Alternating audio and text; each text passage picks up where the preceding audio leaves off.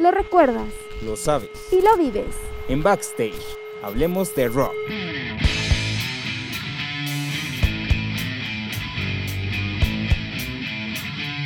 Con Fabián Pérez. Y Eddie Espino.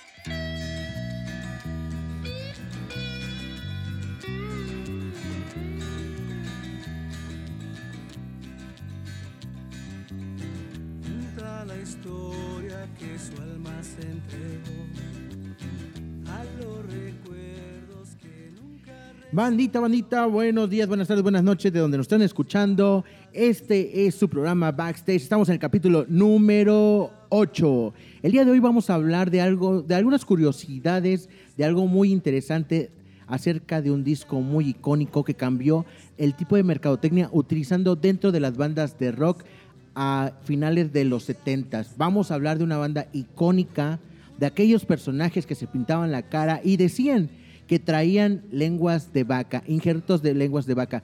¿Quién sabe? Eso no sabemos, ahorita lo vamos a platicar, pero lo que vamos a platicar el día de hoy, pero antes de que empecemos, antes que sigamos con esta parte interesante, pues Eddie, ¿cómo estás el día de hoy? ¿Qué, qué me cuentas? ¿Cómo te encuentras en estos momentos? Y dinos dónde estamos. ¿Qué tal? Muy bien. ¿Qué tal, banda? Pues bienvenidos a Backstage. Recuerden, hablemos de rock. Seguimos transmitiendo aquí directamente desde Potosí Bistro que bueno, pues han sido nuestros anfitriones para poder estar haciendo estos programas fuera de, fuera de la cabina.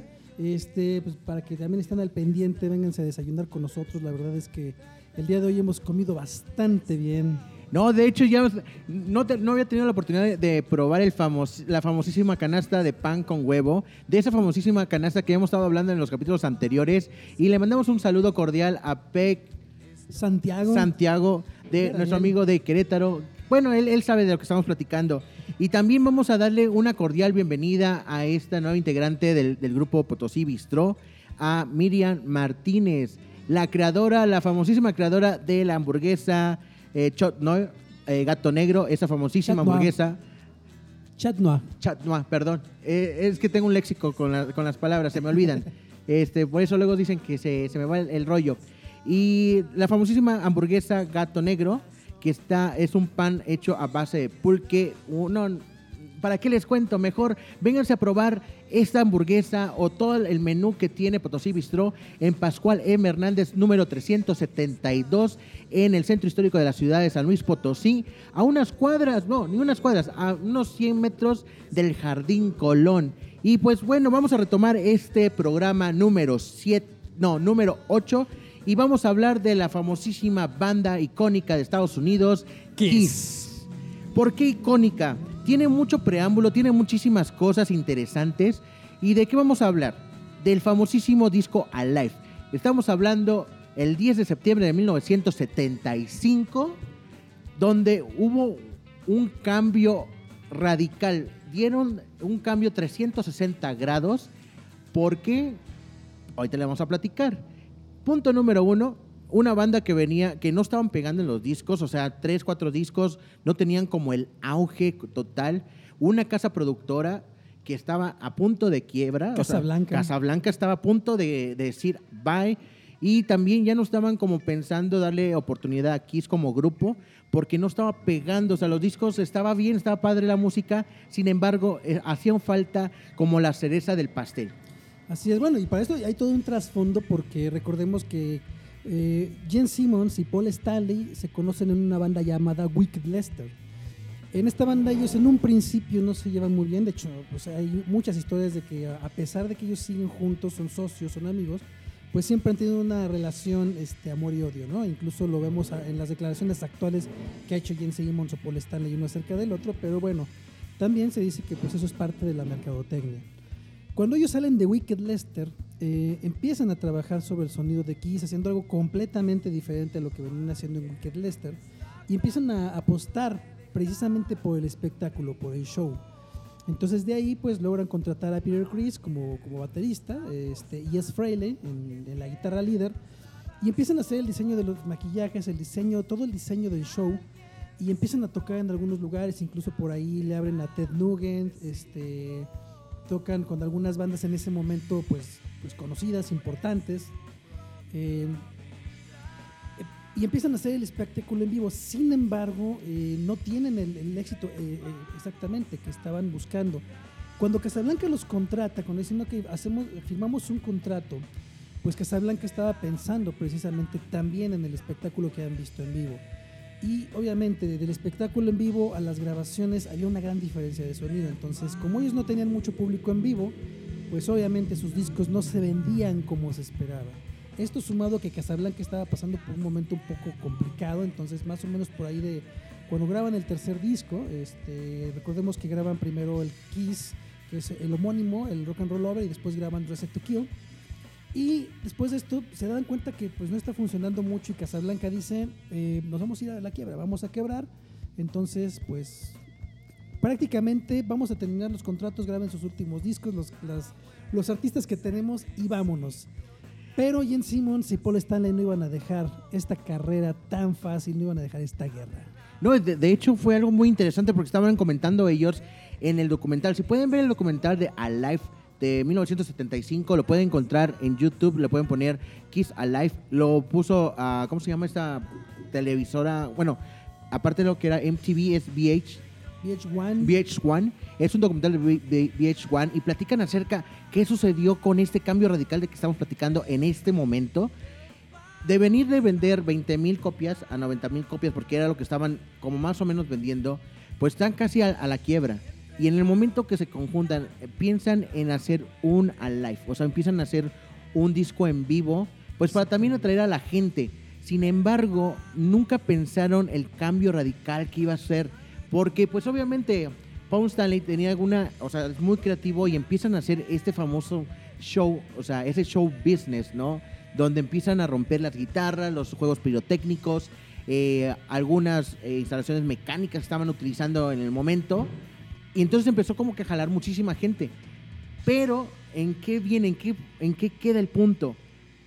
Termina el, el concierto y nunca pensaron la magnitud que iba a traer este disco. Así es, y algo bien interesante, ¿eh? porque esto fue, se convirtió en un mito. Eh, Jen Simmons y Paul Stanley le dicen a Casablanca, ok, esto se va, esto se está yendo a la quiebra, nos vamos todos, pero vamos a aventar un último cartucho. Llegan y hacen la propuesta y Casablanca dice, pues va, ¿qué más tenemos que perder? Y entonces invierten, recordemos, eh, el Alive se hace a, a partir de tres conciertos que se hicieron para de ahí tomar las, las mejores tomas. Las mejores tomas, las mejor, el mejor sonido. Exactamente. Y después de esto se convierte en un boom. Tanto así que después muchas bandas empiezan a tener sus propios en vivos, pero ninguna logra sonar igual, ninguna logra la misma ca- calidad- cantidad de ventas y no saben qué pasa, no logran entender qué ocurre con este fenómeno de, de la live, que incluso después se repite con el Live 2, luego el Live 3 en los 90 y el Live 4, que es donde ya tocan en Sydney, ya incluso con el Sinfónico pero ninguna banda lograba llegar a ese sonido, a ese, a ese espectacular este, resultado. Esa, per- esa perfección de audio, porque estamos hablando, ahorita tenemos una, una tecnología sumamente avanzada para la grabación, o sea, que tú puedes hasta producir tu propio disco en casa, o sea, tener tu propio estudio, tu mini estudio, y pues realizar estos, estos pequeños LPs que lo puedes lanzar. Y las redes sociales ha sido un factor de un cambio radical en la forma de, pues, el branch marketing, o sea, el, el marketing Claro. de, de la música, en la forma de distribución, la forma de, de, pues enseñar a la gente lo que estás haciendo, ¿no? Estamos hablando de 1975. Impresionante. Todo se preguntaba qué es lo que estaba pasando, por qué ellos están tocando y suena a la perfección. Y nosotros estamos teniendo un pequeño problema, o sea, de sonido o de calidad de sonido. Ah, pero ahí viene la cosa, o sea, la viene la cosa interesante. Acá le vamos a poner enjundia. Jen Simmons, muchísimos años después, dice, ok, vamos a romper el silencio y vamos a platicar el secreto detrás del Alive. ¿Y qué creen? Chan, chan, chan, chan. Que el Alive no, No era es Alive. Mm-mm. Es como ese, ese término que dices, ah, ¿de verdad? No, es Photoshop. Y Bueno, sí, Digamos que sí es una live, pero no es una, Una live, live al- al 100%. Exactamente. Lo que hicieron acá es que sacaron tres líneas. Sacaron la línea al público, la línea a producción, ah, bueno, al, al estudio y la otra línea, pues lo que estaba grabando. Exactamente. Entonces en eso, el que era, el que fue el famosísimo productor, este Eddie Kramer. Kramer, pues la inteligencia, ¿no? Empezó a agarrar sonidos del- de un concierto, voces de otro concierto, eh, pues sonidos de algunos instrumentos, pero ahí viene la cosa. Algunos, algunos, eh, ¿qué era? Algunas voces, algunos solos lo volvieron a regrabar dentro del estudio. Es correcto. Entonces hacen como esa combinación, hacen como esa mezcla, esa, esa mezcla final donde quedó algo impresionante. Y una de las cosas muy, o sea, que le dieron al punto era sentir al público dentro del disco. Muy importante porque es- estos tres conciertos, ninguno de estos tres conciertos se llenó. Y sin embargo ustedes desde que escuchen el disco van a, van a notar que se, se escucha el estruendo del público como si estuviera hasta sobre cupo. Y es que la magia que hicieron aquí es que duplicaron las pistas. Hicieron cuatro pistas de hecho de público para que se escuchara toda esta ambientación. Sí, exacto. De, de hecho, agarraron público de un evento, público del otro, y al final hicieron la mezcla final y ¡pum! Eso fue la magia que, que después platicaron John Simon y este eh, Paul, Paul Stanley. Y, y empezaron a criticarlos, o sea, porque decían, es que entonces no es una live. No, si es una live, que tú no fueras inteligente de volverle a hacer una, una remasterización ahí, un- Exactamente. una shineadita como le haces a las fotos. Es como si estuviéramos hablando de la fotografía. Exactamente. O sea, en el sentido de que tú tomas la foto, hacer el retoque final, o sea, hacer la corrección de color, es como estás haciendo la corrección al audio. Así es, y de hecho eh, pueden encontrar en internet algunas de las pistas originales. Y sí, había algunos gritos de Paul Stanley completamente desafinados, algunos solos de Frehley donde fallaba, algunos descuadres por parte de Peter Chris, y, y todo eso se arregló en estudio. ¿Para qué? Pues para lograr una calidad de audio que a la gente le gustara, que creo que yo creo yo que finalmente eso es lo que vale dentro de la producción, ¿no? O sea, sí le vas a dar el sonido en vivo, pero obviamente tienes que darle su arregladita para que a la gente le guste. Y es algo que no, no sé, en tantos años a, a otros artistas, a otros productores, no se les había ocurrido y no sabían cuál era el secreto de este Alive. Hasta que Jen Simmons decide romper el silencio y entonces decimos, bueno, en- realmente la live, pues no es una live, pero sí lo es. Ah, exacto, sí, es como, por ejemplo, lo vuelvo a repetir, es como el retoque, ¿no? Ese, ese retoque final, o sea, esa cereza al pastel. Y aparte viene un, un- o sea, un cambio radical. Vamos a poner, no quiero decir marcas, pero una cafetería muy famosa americana, o sea, transnacional, lo que hace es que no te vende calidad de café, te vende la experiencia de ir a tomar café al establecimiento. Para que ustedes sepan más o menos de qué estoy hablando, es esa cafetería que tiene un logo verde con una sirena, pero es que es la magia del marketing, ¿no? La magia del, de la crear de la experiencia que vas a crear en el público. Y es lo que hizo. Kiss en cuestión de te voy a regalar algo que te sientas propio, porque no solamente quedó en esto, o sea, no solamente quedó en la calidad del sonido, también quedó en la calidad de pues la eh, los covers de, los discos, de los LPs, porque fue un LP doble, si no estoy mal. Así es. Y aparte, eh, pues las fotos de, de los mejores conciertos de la gente, o sea, hacerte propio y aparte, en la, en el mismo, en la misma portada, dejarles como una, o sea, firmado por el propio eh, grupo, o sea, Así es. eso ayudó a que las ventas crecieran y fue un boom que hasta la Universidad, la Universidad de Michigan, Michigan State, si no estoy mal, ¿qué sucedió en ese momento? Estamos hablando eh, dos meses después, en noviembre de 1975, si no estoy mal, el, el equipo de fútbol de, de, de la Universidad de Massachusetts iba perdiendo, entonces todos empezaron a caracterizar como Kiss, agarraron como esa parte De como aliento, ¿no? De fuerza. Y al final, ¿qué creen? Ganaron el, el- el campeonato, le dieron las llaves de la ciudad a Kiss, los invitaron, hicieron un show. Y luego viene el boom que no lo vas a creer. Juguetes, playeras, máscaras, etc. Hicieron un marketing enorme que todo el mundo quería tener la a misma... a la fecha siguen con este marketing. Claro. Y de hecho, aquí hay dos, dos elementos bien importantes. Uno, que cuando Kiss con este disco rescata a Casablanca, o sea, Kiss no solamente salvó su propio pellejo, sino que rescató a Casablanca de la quiebra. Le dice, la- le dice Casablanca Kiss, pídeme lo que quieras. ¿sí? Y Kiss dice, solamente quiero de productor para el siguiente disco a Bob Ezrin, quien había sido productor de Alice Cooper, ya nada más con esa referencia tienen, y entonces hacen uno de los discos más, más representativos y más importantes en la historia de Kiss, el Destroyer, donde viene Destroy Rock God of Thunder, este, eh, Shout It Out Loud, que son canciones bastante, bastante icónicas, producidas e incluso compuestas este, en coautoría de Kiss y Bob.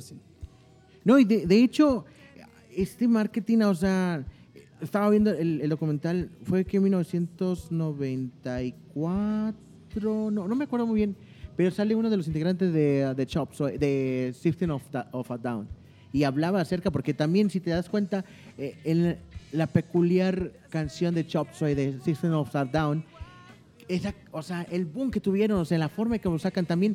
Hubo mucha polémica en esa canción, perdón que me desvío un poquito del, del tema, pero cuando sale eh, System of a Down dijeron, no, es que es otro grupo de, de- de música del demonio, ¿no?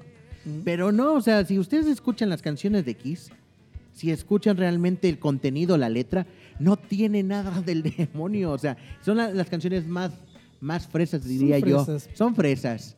Pero ah, sigo insistiendo, o sea, cómo la mercadotecnia, cómo darle al punto, regalarle la experiencia al público, hace que las ventas suban al por mayor. Y ese fue un detalle muy importante, que es, que es lo, lo segundo. Dicen, bueno, primero logran este, eh, este contrato con Bob Ezrin. Y segundo, como le, le- regalaron a la gente la experiencia de estar en un concierto desde la sala de su casa, ¿qué empieza a, pasar con la siguiente gira de Kiss?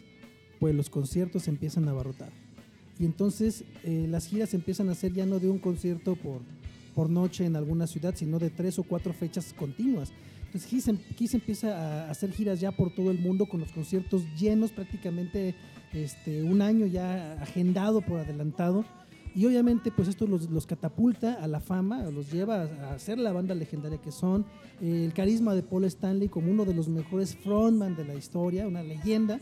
Este, obviamente con la mancuerna de Jen Simmons.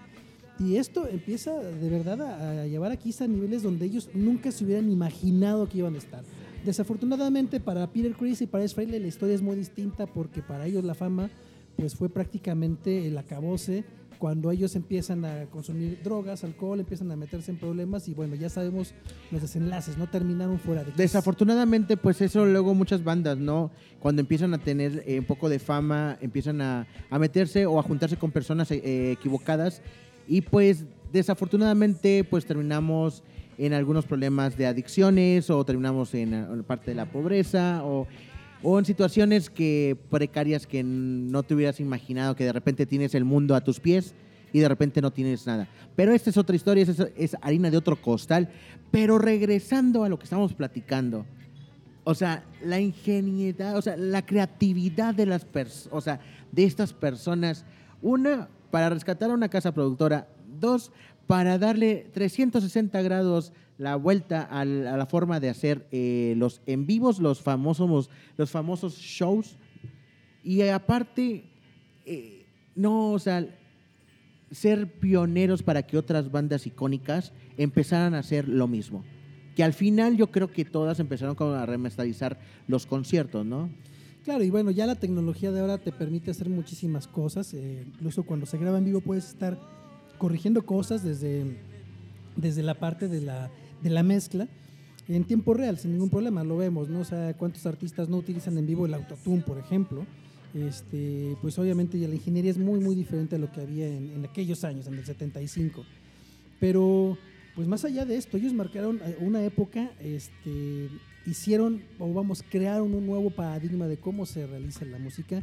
Y bueno, habrá mucha gente que diga, es que Kiss, pues a lo mejor sí es una banda sobrevalorada porque lo que ellos hacían era show, pero creo que aquí queda muy claro, muy evidente de que eran tan creativos y que realmente eran unos genios que no solamente salvaron su propia carrera, sino que salvaron a la casa productora Casa Blanca. Exacto.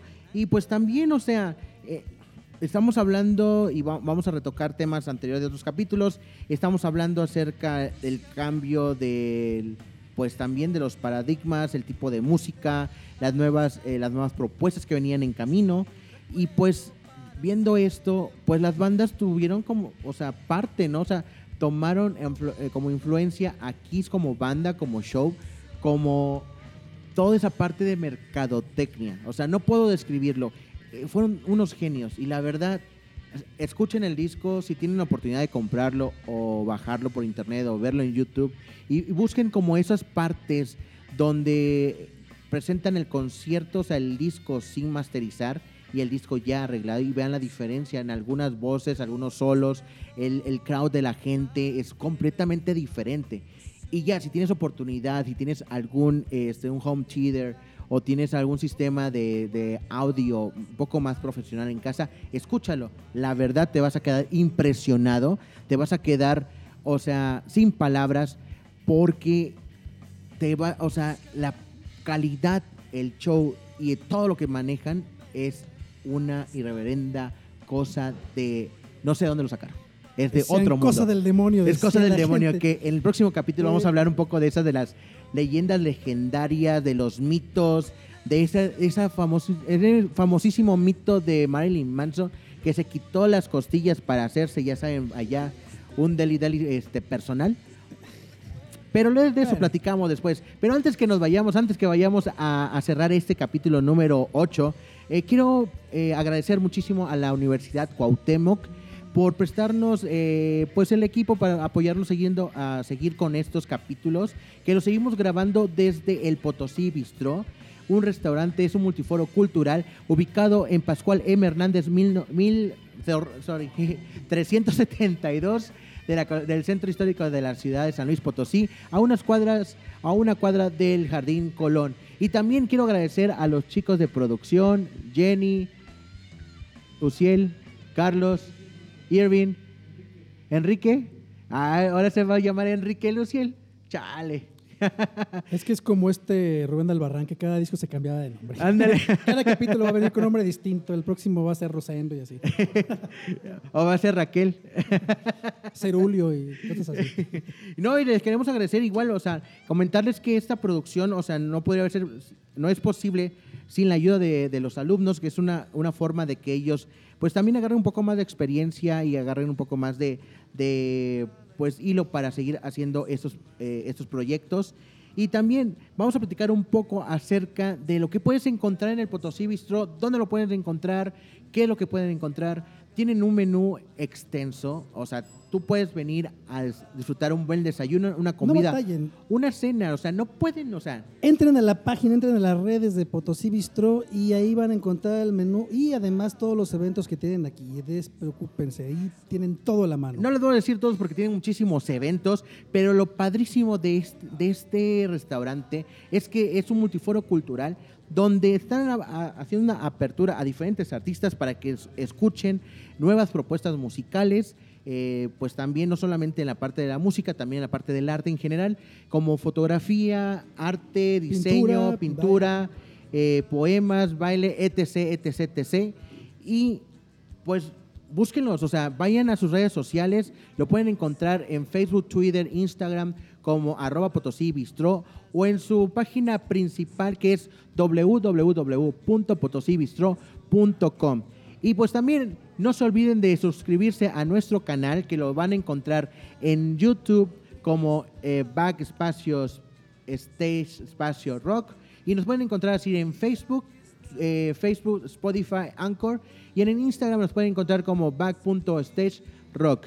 Pues yo creo que vamos a cerrar este capítulo eh, nada más mencionando que, ojo, chequen ese disco, no se olviden de, de, de verlo y también no se olviden de suscribirse a, nuestros, a nuestras redes sociales Sí. y no se olviden que nuestro programa sale todos los miércoles a partir de las 8 de la noche. Digo a partir de las 8 de la noche porque a veces no sale exactito, puede salir 8 y media o 9 de la noche, pero no se olviden de seguirnos en las redes sociales y también no se olviden de comentarnos si quieren ustedes escuchar algo interesante o quieren venirse un día a un open mic acá en el programa. Nada más escríbanos, nos ponemos en contacto con ustedes y no tengo más que decir. No, pues nada más, síganos y, y no solamente escuchen este disco de X, la verdad yo los invito a que escuchen toda la discografía, No, no que vean toda, toda- que, que conozcan toda la evolución que ha tenido Kiss en la música, porque de verdad es una banda que pues llegó, se queda y va a ser una banda legendaria, creo que además una de las principales influencias de muchos músicos actuales. Sí, de hecho, pues como dices,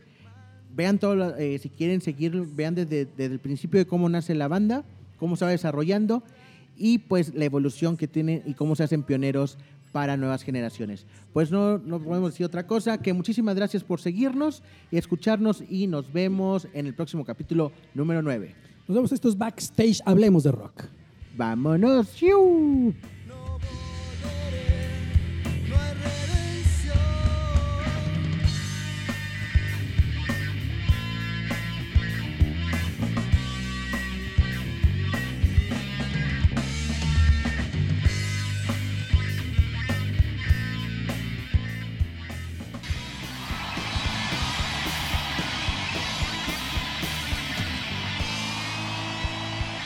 Te late recordarlo Saberlo.